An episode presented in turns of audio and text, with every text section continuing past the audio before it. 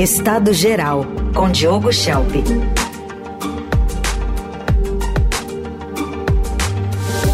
Mais análise política aqui no Jornal Dourado. Diogo, bom dia. Bom dia, Raíssa, Carol, bom dia a todos. Bom dia. Bom, o assunto era a COP28, mas lá ocorreram declarações do presidente francês eh, Emmanuel Macron de que ele é contra o acordo do Mercosul com a União Europeia. E aí, já era, Diogo? Pois é, sempre foi, né? Então a gente vê uma situação aqui é, bastante complicada, que é um clima de o gato subiu no telhado, né? Nas negociações do acordo União Europeia-Mercosul. A gente tem essa semana algumas conversas importantes, né? Na culpa do Mercosul. E, e é bastante improvável que saia qualquer acordo essa semana, como pretendia o governo Lula. Nas últimas semanas, o Lula queria acelerar as conversas para aproveitar a presidência rotativa em ambos os blocos, que é ocupado pelo Brasil no Mercosul e pela Europa, é, pela Espanha. Né? A partir do ano que vem, mudam os países né, na, nas presidências dos blocos e a gente vai ter, principalmente na Europa, presidências menos empenhadas, com acordo do que é, por exemplo, a Espanha, a Portugal, né, que são países mais próximos. Além disso, no ano que vem há eleições para o Parlamento Europeu, né, e o assunto do acordo pode se tornar tóxico para alguns eleitores do, dos países europeus. É, e não se pode descartar, viu, Heisen, Carol, a possibilidade de que o acordo seja enterrado de vez. Um sinal disso é que os líderes dos principais países já estão montando né, o, o discurso para empurrar uns para os outros a responsabilidade né, de quem colocou o gato em cima do telhado. É, um dos motivos para a pressa do Lula em fechar o acordo ainda este ano era evitar que o Javier Milei, o presidente da Argentina, entrasse na negociação, ou pior, né, simplesmente abandonasse o acordo. Milley na campanha, ele dizia que não queria saber de Mercosul e que é contra o acordo. Mas ele tem suavizado o discurso em muitos temas, então há uma possibilidade de que ele também o faça na questão do Mercosul. O fato é que, talvez por isso, é, ou para não ter o ônus né, de tomar uma decisão, o atual presidente argentino, o Alberto Fernandes, decidiu não assumir para si a tarefa de fechar o acordo com a União Europeia no apagar das luzes do seu governo. E isso acabou complicando as coisas. Ele esvaziou as conversas que acontecem essa semana, que inclusive vão ser remotas e não mais presencialmente, como seria na sede do BNDES no Rio de Janeiro. Então, os negociadores é, vão simplesmente fazer um relato do estado geral das negociações, mostrar onde houve avanço, onde não houve, e provavelmente é, empurrar para depois qualquer decisão em relação a isso. É, e os argentinos, ao sinalizar que não vão fechar o acordo antes do Milei assumir, empurraram a culpa para o Brasil, né? porque o Brasil vinha fazendo exigências nas negociações e só agora, depois da eleição de Milei, começou a correr contra o relógio. Teve o ano inteiro para conseguir avançar. Né? O Lula, por sua vez, aponta os dedos, o dedo para os europeus, né? com as insistências protecionistas, como essa que você mencionou do Macron né, e dizendo que fez tudo que havia ao seu alcance para desatar o nó. E a declaração do Macron veio a calhar, não é? é porque é, é, ele disse que o acordo é incoerente com a política ambiental brasileira. Né? Então ele, por sua vez, está apontando o dedo para o Brasil. Mas, de certa forma, ele também passa a impressão de que quer mostrar para o eleitorado protecionista da França de que ele foi contra o acordo, de que ele é, foi duro nas negociações. Então ele quer aí, de alguma forma, talvez já vislumbrando essa impossibilidade de, se fechar o acordo agora, ele tenta aí tirar uma lasquinha é, eleitoral. Então, na verdade, ele sempre foi contra o acordo. E eu acho que vale retomar um pouco aqui a, o histórico dessa negociação. Né? O acordo vem sendo negociado desde 99, quando o presidente do Brasil ainda era Fernando Henrique Cardoso, e o nó das negociações só foi desatado mesmo pelo governo de Michel Temer, que é quem realmente tem mérito nesse tema. Ele deixou o legado para o Jair Bolsonaro, que já, já no primeiro ano de governo ele pôde anunciar né, que havia sido, é, enfim, havia um acordo na mesa, digamos assim, para ser assinado entre União Europeia e Mercosul. Mas isso só foi possível porque a então chanceler alemã, Angela Merkel, era uma grande entusiasta do acordo. E é ela que convenceu, o Emmanuel Macron a ceder. Só que depois começaram aqueles embates entre o Macron e o Bolsonaro, vocês devem lembrar, o Bolsonaro até fez ofensas à esposa de Macron e tal. É, e o foco dessas desavenças era, eram os desmatamentos na Amazônia. O Macron usou a questão ambiental para enterrar o acordo, para pressionar o Brasil, e o Bolsonaro, em vez de reforçar o compromisso com a preservação, fez exatamente o contrário. Então ele deu munição para o Macron. Depois veio o Lula, né, tendo que enfrentar novas exigências ambientais da União Europeia, ao mesmo tempo que ele próprio fazia exigências na questão das exceções para compras governamentais, para proteger as pequenas e médias empresas nas licitações no Brasil. Em suma, se o acordo afundar agora, é, é, ouvintes, Heissing e Carol, não dá para colocar a culpa só em um país ou em uma liderança. Macron, Lula, Bolsonaro, Milley, Fernandes, entre outros, todos eles têm alguma parcela de responsabilidade por colocar dificuldades no acordo. Uma sucessão de, de perda de timings, né, que foram é, contabilizados ao longo desse tempo.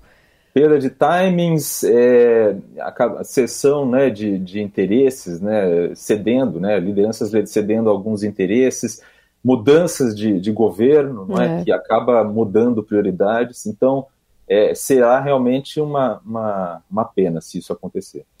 E aí, como balanço, quem perde, né? O Brasil, como é que os europeus também perdem se esse acordo não for fechado? Bom, por parte do Brasil, a perda é muito clara, não é? Se o tratado tivesse ou fosse acordado, fosse fechado, é, nos próximos 15 anos, o Brasil conseguiria aumentar o seu PIB em 87 bilhões de dólares, né? É, conseguiriam investimentos até 35, 2035, mais ou menos, de 113 bilhões de dólares. São estimativas que são feitas. Seria fechado a maior, a maior zona de livre comércio do mundo, não é? com o mercado conjunto, aí, o clube, incluindo o Mercosul e a União Europeia, de 780 milhões de pessoas. Né? E eh, se os compromissos já tivessem valido em 2022, para se ter uma ideia, o, as importações do Brasil para a União Europeia, que não teriam pago imposto de importação, seriam da ordem de 13 bilhões de reais.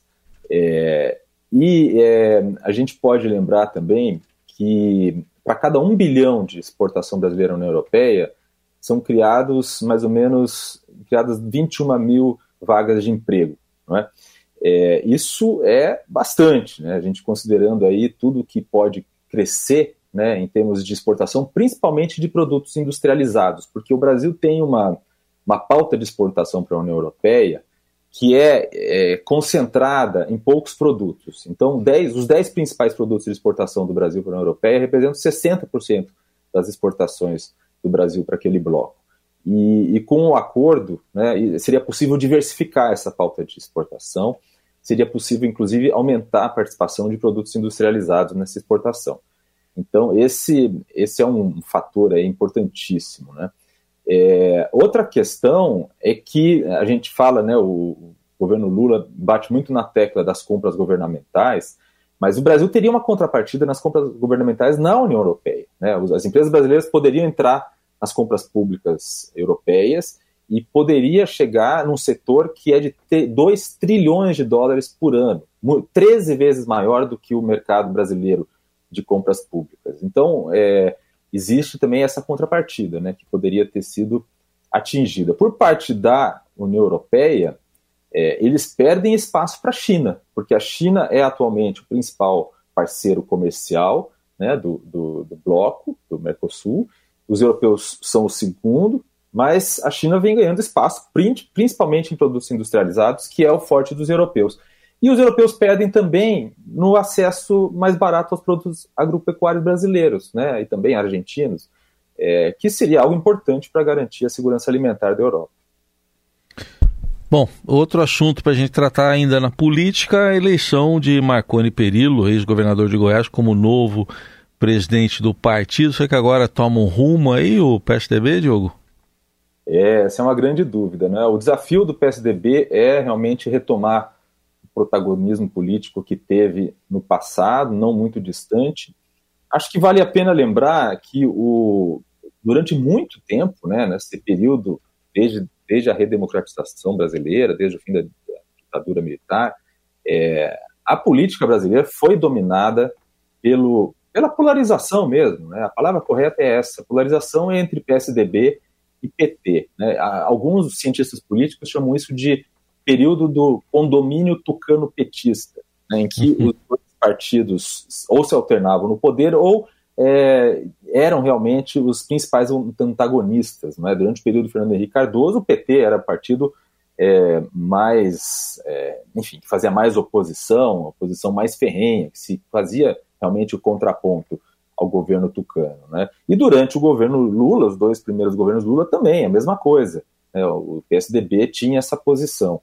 É, e aí, o que, que, é interessante observar é que o, o, PSDB tinha ali, digamos assim, um monopólio da direita, ou era o principal partido que angariava esse papel, é, mas a direita conservadora, ela, ela tinha um papel periférico nessa relação, né, durante o governo tucano petista.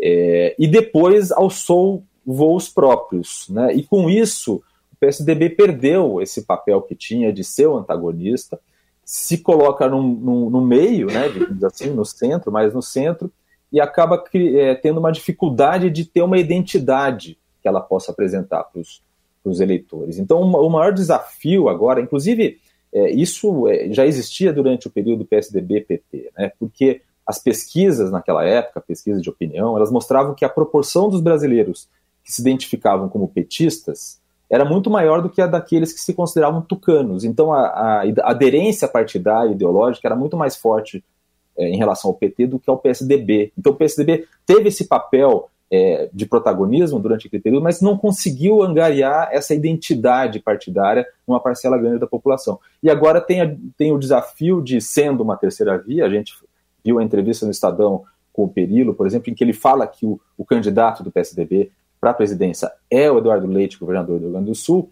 O desafio é ter um projeto né, que, se, que possa ser agradável, digamos assim, que tenha apelo junto ao eleitorado e que dê realmente uma identidade ao PSDB, que não seja simplesmente a identidade de, é, de moderação ou de, enfim, de ser, de não ser nem PT nem bolsonarismo. Né? É preciso ter algo realmente com que as pessoas consigam se conectar e se identificar, entender que o partido uhum. tem um projeto é, e que esse projeto não está resumido a dizer o que foi feito no passado. Tá aí, Diogo Schelp, com mais uma coluna Estado Geral, ao vivo, sempre às segundas, quartas e sextas. Você pode ouvir as colunas também no radioeldorado.com.br, no portal do Estadão, ou procurar por Estado Geral com Diogo Schelp nas plataformas de áudio. Obrigado, Diogo. Até quarta.